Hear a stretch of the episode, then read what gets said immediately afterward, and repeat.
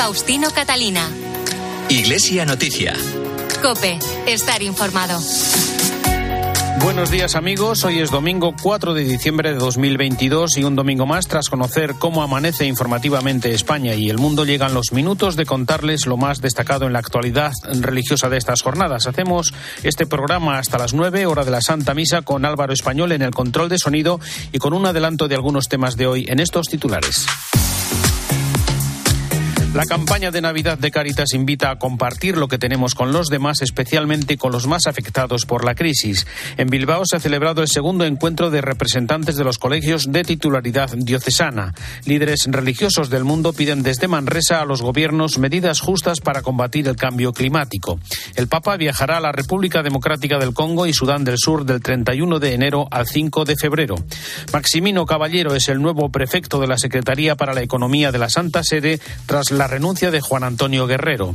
Los obispos de Cuba lamentan la falta de libertad en el país y proponen como gesto para Navidad que el régimen libere a los presos políticos. Y el toque manual de campanas español ha sido incluido en la lista del Patrimonio Cultural Inmaterial de la Humanidad de la UNESCO. Faustino Catalina. Iglesia Noticia. Cope, estar informado. El nacimiento de Jesús está hoy más cerca que nunca de los pobres y vulnerables. Lo recuerda Cáritas Española al lanzar su campaña de Navidad que con el lema Solo el amor lo ilumina todo, invita a compartir en estas fechas la alegría de amar a los demás a pesar de que la crisis ha agravado aún más la situación y las necesidades de cada vez más hogares. Francisco Cristóbal es director de comunicación de Cáritas. En este año difícil que hemos pasado, marcado por una guerra inesperada y por las enormes dificultades que la inflación está provocando en la vida cotidiana de muchos hogares, queremos lanzar un mensaje de esperanza, animando a la solidaridad y a compartir la alegría de amar a los demás a través de nuestra campaña de Navidad, que este año propone el lema de solo el amor lo ilumina todo. Son estas fechas muy especiales para todas las personas y queremos invitaros a tomar conciencia de que el amor que compartimos con otras personas nos iguala como humanidad, nos convierte en una gran familia y nos llama a disfrutar del bien común que aspira a encarnarse en el pleno acceso de todas las personas a los derechos humanos. Más de dos millones de personas sufren situaciones de máxima precariedad en España, según el último informe FOESA de Cáritas, que a través de las 5.400 Cáritas parroquiales es testigo directo de las heridas que producen estos tiempos complejos, tiempos en los que las guerras, las migraciones o las secuelas de la pandemia conviven con el empleo precario, la exclusión social de los jóvenes, la escasez de vivienda para personas sin recursos o los problemas de salud mental y soledad.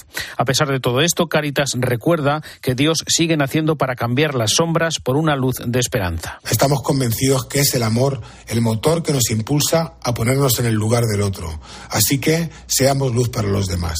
Y así también Caritas podrá seguir siendo luz. Y somos luz gracias a la colaboración de miles de personas en España que confían en nosotros para canalizar el esfuerzo de la lucha contra la pobreza y la exclusión. Una batalla que se prolonga en el tiempo y que necesita de ese apoyo constante para no caer rendidos ante tanta desesperanza. La enorme solidaridad y confianza de la sociedad española en Cáritas es, sin lugar a duda, un signo de esperanza para todos. Así que, como dice el lema de la campaña, solo el amor lo ilumina todo. Que tengáis una feliz Navidad.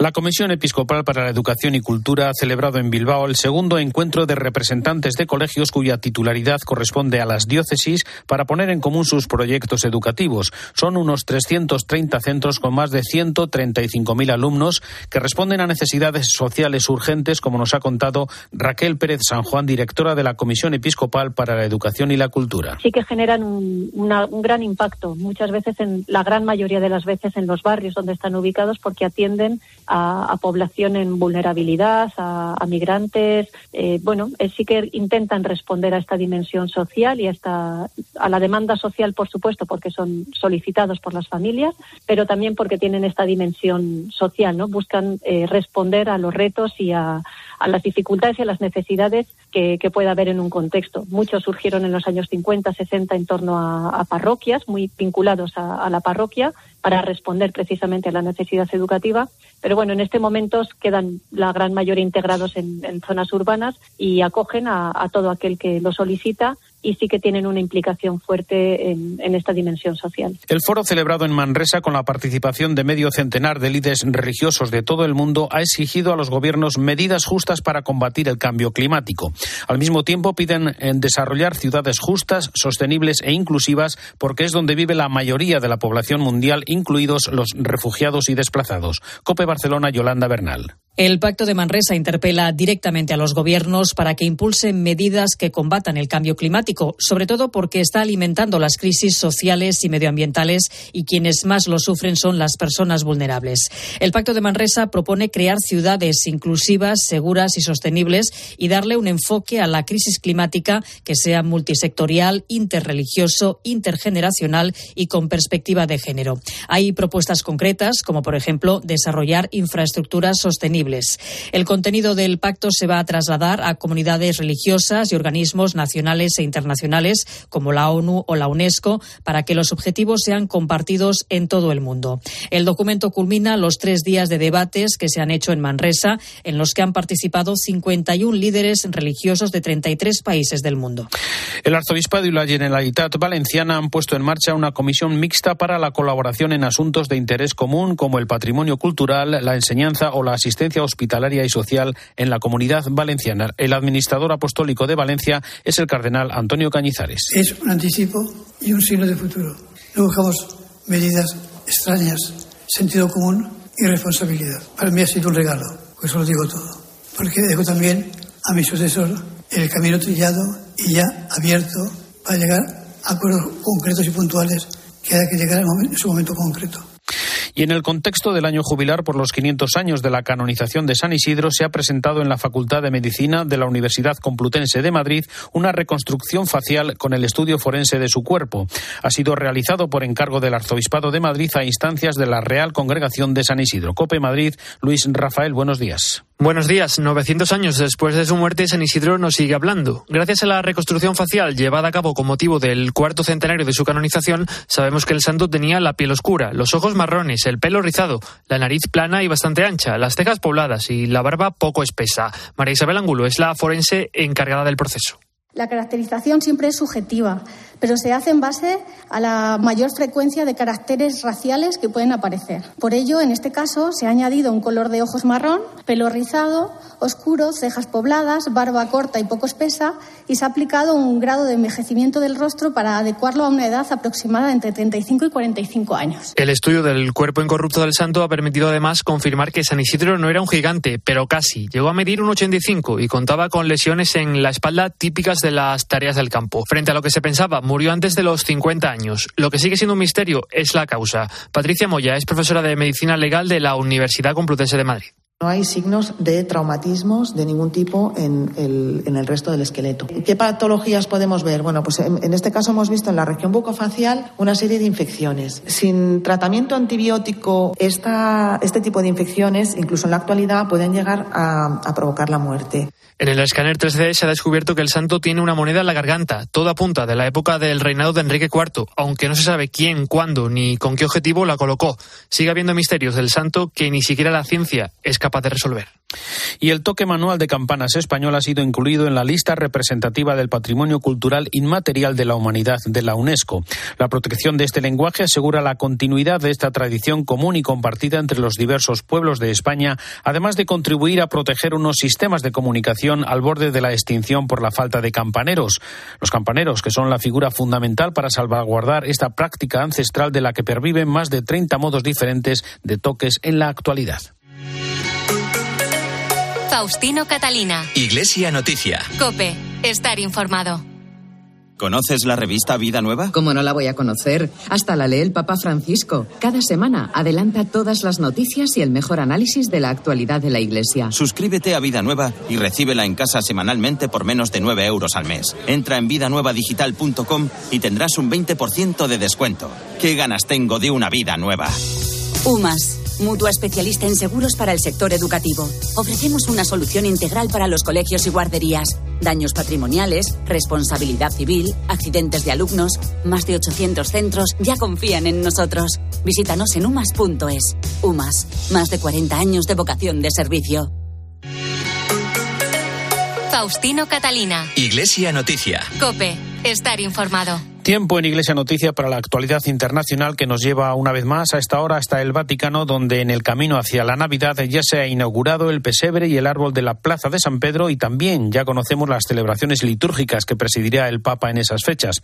Pero antes, el próximo jueves, Francisco acudirá a la tradicional cita ante la Embajada de España ante la Santa Sede para el homenaje a la Inmaculada Concepción. Además, para 2023 se anuncia el viaje del Papa a la República Democrática del Congo y Sudán del Sur. Nos lo cuenta la corresponsal de COPE en Roma y el Vaticano, Eva Fernández. Buenos días. Buenos días. Se puede decir que la Navidad ha entrado ya de lleno en el Vaticano con la tradicional ceremonia de encendido de las luces del Belén y del árbol de Navidad que presidirá la Plaza de San Pedro durante esta época del año hasta la fiesta del bautismo de Jesús el próximo 8 de enero. Encabezó ayer la ceremonia el cardenal Fernando Berguez y Sor Rafaela Petrini, presidente y secretaria general del del Estado de la Ciudad del Vaticano. Ayer por la mañana el Papa recibió a los representantes de la ciudad italiana de Sutrio, el lugar de origen del nacimiento, y de Rosello, en los Abruzos, la montaña de la que procede el abeto. El Belén de este año está realizado íntegramente en madera y el abeto ha sido decorado con adornos realizados por jóvenes de un centro psiquiátrico en colaboración con un grupo de abuelos de un centro de día y alumnos de varios colegios. La próxima semana el Papa volverá a rendir homenaje a la Inmaculada ante los fieles y curiosos que abarrotarán la Plaza de España para esta tradición que no se celebra desde hace dos años debido al COVID y es una de las festividades más importantes y concurridas de Roma desde que se erigió el monumento de la Inmaculada Concepción ante la Embajada de España como premio por los innumerables apoyos que llegaron de nuestro país para que se proclamara el dogma de la Inmaculada Concepción. Desde hace 64 años, los pontífices acuden a rezar ante la imagen cada 8 de octubre. Esta ofrenda floral marca el inicio de las fiestas. La siguiente es la de la Virgen de Guadalupe y el próximo 12 de diciembre el Papa celebrará la misa para toda la comunidad hispanoamericana de Roma en la Basílica de San Pedro. Pero además hemos sabido que por fin el Papa podrá realizar el viaje a la República Democrática del Congo y a Sudán del Sur del 31 de enero al 5 de febrero del próximo año. Este viaje tuvo que ser aplazado por sus problemas de movilidad. En Kinshasa se reunirá con las víctimas de los conflictos del país y con los representantes de algunas obras de caridad, además de las habituales reuniones con jóvenes y religiosos en la Catedral de Nuestra Señora del Congo. En Sudán del Sur recibirá a desplazados internos y estará acompañado por el arzobispo de Canterbury, Justin Welby, y el moderador de la Iglesia de Escocia, Jim Ballack, ya que este país cuenta con una importante presencia de anglicanos. La Santa Sede define la visita como una peregrinación ecuménica en busca de la paz y de la reconciliación nacional. Será el primer viaje de un papa a Sudán del Sur, mientras que San Juan Pablo II visitó ya hace 37 años la República Democrática del Congo. Y el Papa Francisco ha aceptado la renuncia por motivos personales del jesuita español Juan Antonio Guerrero como prefecto de la Secretaría para la Economía de la Santa Sede. Le sucede otro español, Maximino Caballero, hasta ahora secretario general de este organismo. Es el momento para el comentario desde Roma de Pelayo. Buenos días. Buenos días. El 14 de noviembre del 2019 el Papa nombró prefecto de la Secretaría para la Economía de la Santa Sede al español Juan Antonio Guerrero. Tres años después, el 30 de noviembre de este año, el jesuita anunciaba su renuncia al cargo invocando motivos personales. Su nombramiento resultó una absoluta novedad, puesto que se supo entonces que lo había aceptado con la condición de no ser nombrado obispo ni mucho menos cardenal como sus predecesores. Después de su dimisión, volverá a ser pues un religioso obediente y pobre como los quiere San Ignacio, fundador de la Compañía de Jesús. En el comunicado vaticano se afirma que el Papa agradece vivamente al Padre Guerrero su dedicación mostrada en el servicio prestado a la Santa Sede, organizando bien la economía. Ha sido un trabajo fuerte y exigente que ha conseguido muchos frutos.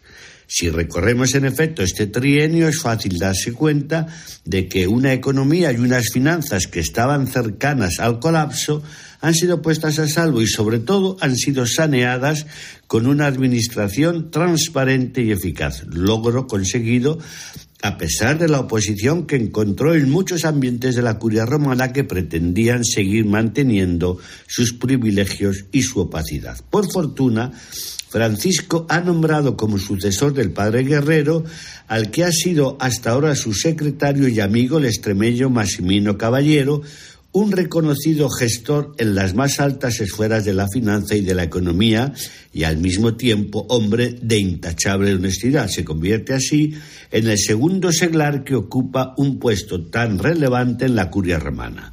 En la carta que ha dirigido a los empleados y colaboradores de la Secretaría, el padre Guerrero confiesa que después de la operación que sufrió antes del verano, está ahora sometido a un tratamiento médico que le impide proseguir su trabajo con la eficacia física y la concentración mental que exige una tarea tan importante. Es un testimonio más de la sabiduría y franqueza de este jesuita ejemplar al que deseamos un total restablecimiento de su salud. Desde Roma les ha hablado Antonio Pérez. Gracias, Antonio. El miércoles en la fiesta de San Andrés, además de celebrar la audiencia general, el Papa envió el ya tradicional saludo al patriarca de Constantinopla, Bartolomé I. Cuéntanos, Eva. Con motivo de la fiesta de San Andrés, patrono del Patriarcado de Constantinopla, el Papa Francisco hizo un llamamiento a la unidad entre los cristianos que pueda repercutir especialmente en la guerra que atraviesa Ucrania. Que la intercesión de los santos apóstoles hermanos Pedro y Andrés concedan rápidamente a la Iglesia disfrutar plenamente de su unidad y de paz al mundo entero, especialmente en este momento a la querida y mártir Ucrania, siempre en nuestro corazón y oración.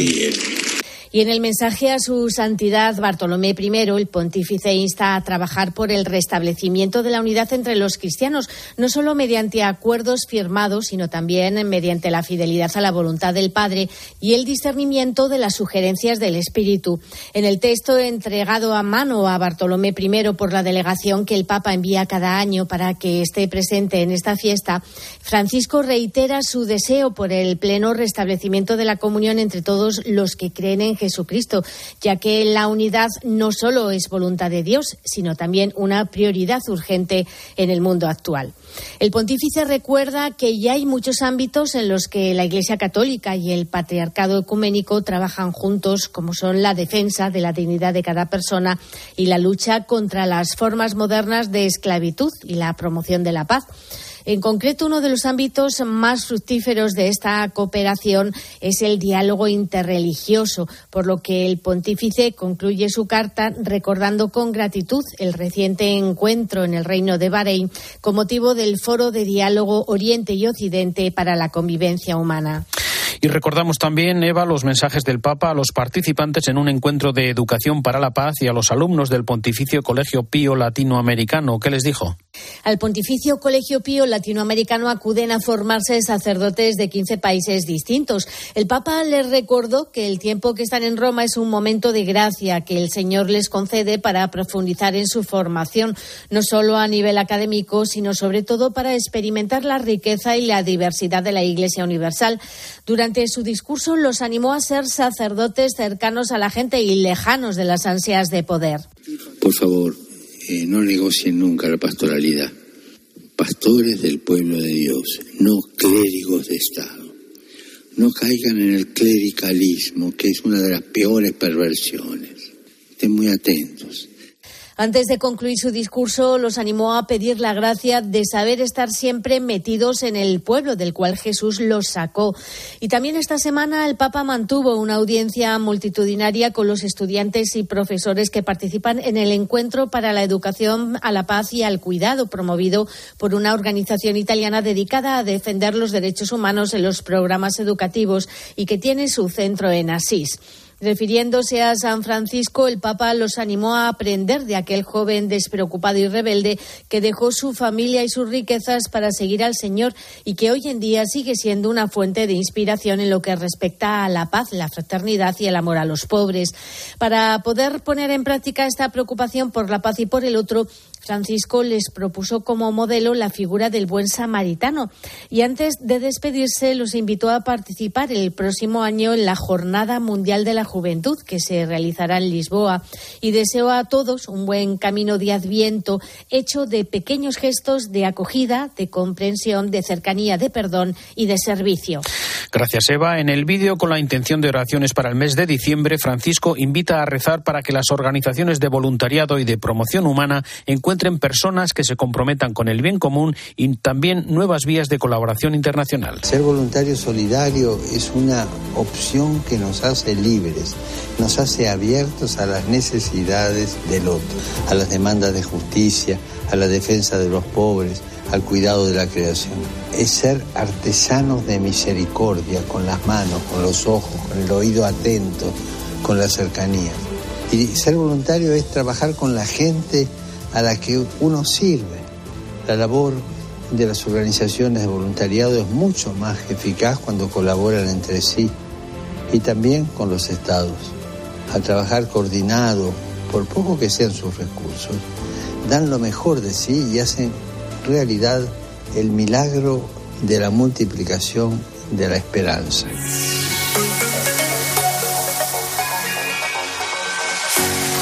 En Iglesia Noticia, más eh, informaciones de la actualidad internacional. La COMECE, la Comisión de Conferencias Episcopales de la Unión Europea, ha pedido a los Estados de la Unión leyes y un marco fiscal adecuados para la economía social de aquellas entidades que priorizan los fines sociales y medioambientales para reinvertir en ellas mismas la mayor parte de sus beneficios. Corresponsal en Bruselas, Paloma García Ovejero. Buenos días. Buenos días, Faustino. El mercado debe ser también un lugar que crea alianzas, lazos de pertenencia comunes y cuidados mutuos entre las personas. Este es el principio sobre el que se basa este documento, tal y como explicábamos, señor Gerard, el presidente de la Comisión de Asuntos Sociales de la COMECE.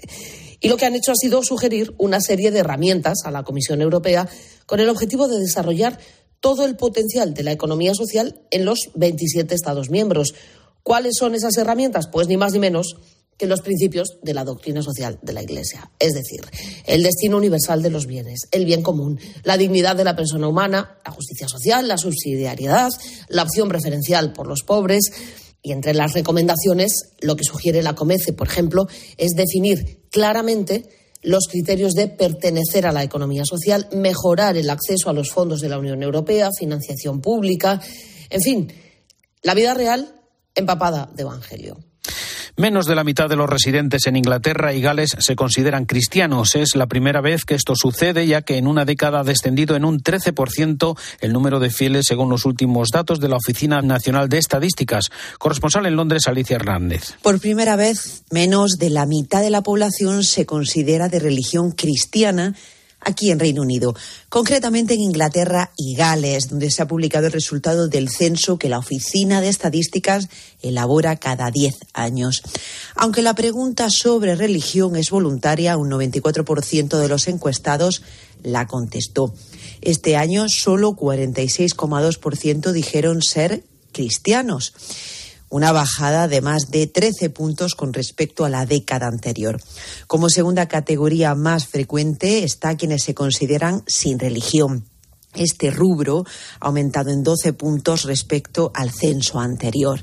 La tercera categoría corresponde a religión musulmana y la cuarta a religión hindú. Los obispos de los Estados Unidos han manifestado su oposición a la llamada Ley de Respeto al Matrimonio sobre la validez de matrimonios civiles entre personas del mismo sexo. Consideran que este proyecto legislativo no ofrece las suficientes garantías de respeto a la libertad religiosa. Corresponsal en Washington, Juan Fierro. La Conferencia Episcopal de los Estados Unidos expresaba sus críticas y su rechazo a la ley aprobada por el Senado para proteger el matrimonio entre personas del mismo sexo. La ley fue aprobada por 61 votos a favor, todos los senadores demócratas más 12 republicanos, contra 36 votos, todos ellos republicanos.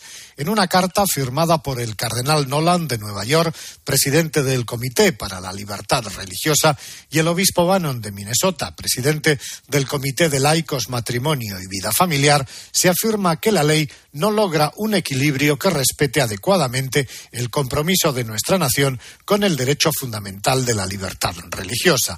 Nuestra oposición a esta ley, continúan los obispos estadounidenses, de ninguna manera aprueba cualquier hostilidad hacia cualquier persona que experimente atracción por personas del mismo sexo. El apoyo de los doce senadores republicanos se logró tras la introducción de una enmienda que confirma que las organizaciones religiosas sin fines de lucro no estarán obligadas a proporcionar ningún servicio, instalaciones o bienes para la celebración de un matrimonio una enmienda que los obispos estadounidenses no consideran suficiente, ya que, en su opinión, la ley tendrá un efecto dominó que perjudicará la libertad religiosa en todos los contextos donde surjan conflictos con los matrimonios de personas del mismo sexo. Y volvemos en la actualidad en España para contarles que la Confera ha entregado los premios Carisma para reconocer el trabajo de personas e instituciones en la animación, el servicio y la promoción de la vida religiosa.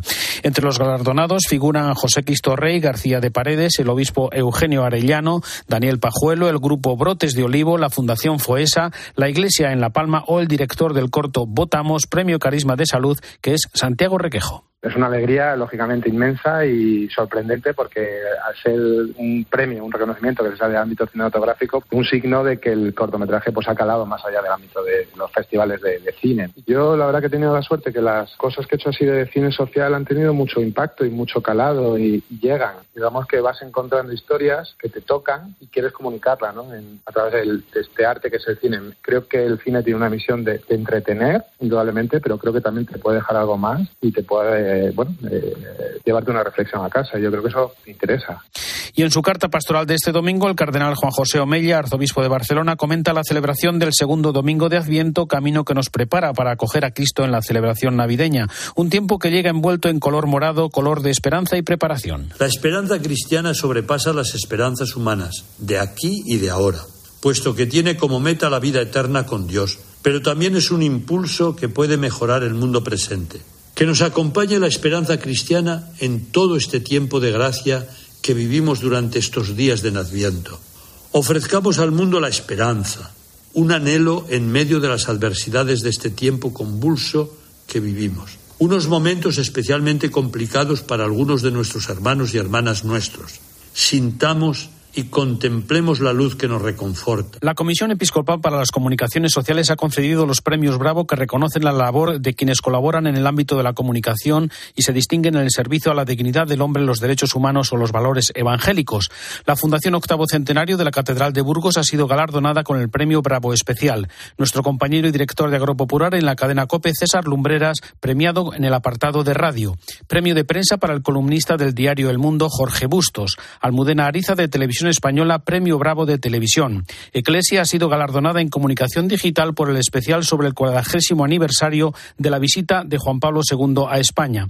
Premio Bravo de Cine a Adolfo Blanco por la promoción y distribución de The Chosen. El de música para Manu Carrasco, el de publicidad para la campaña 30 años de Ogilvy, para Decathlon y por último el Premio Bravo en comunicación diocesana para Alberto Cuevas, delegado de la diócesis de Tuibico. Hasta aquí el informativo Iglesia Noticia, programa 1805 en este domingo 4 de diciembre de 2022. Y antes de terminar, mi agradecimiento en nombre de todos los que hacemos este programa, redactores, técnicos, emisoras, corresponsales, a cada uno de los 654.000 oyentes que nos otorga el último estudio general de medios, un récord histórico del programa en los más de 35 años de emisión. Es un estímulo para seguir en este camino y un reto profesional. Gracias. Tras la última hora de la actualidad, les dejamos ya con la Santa Misa hasta dentro de siete días. El saludo de Faustino Catalina.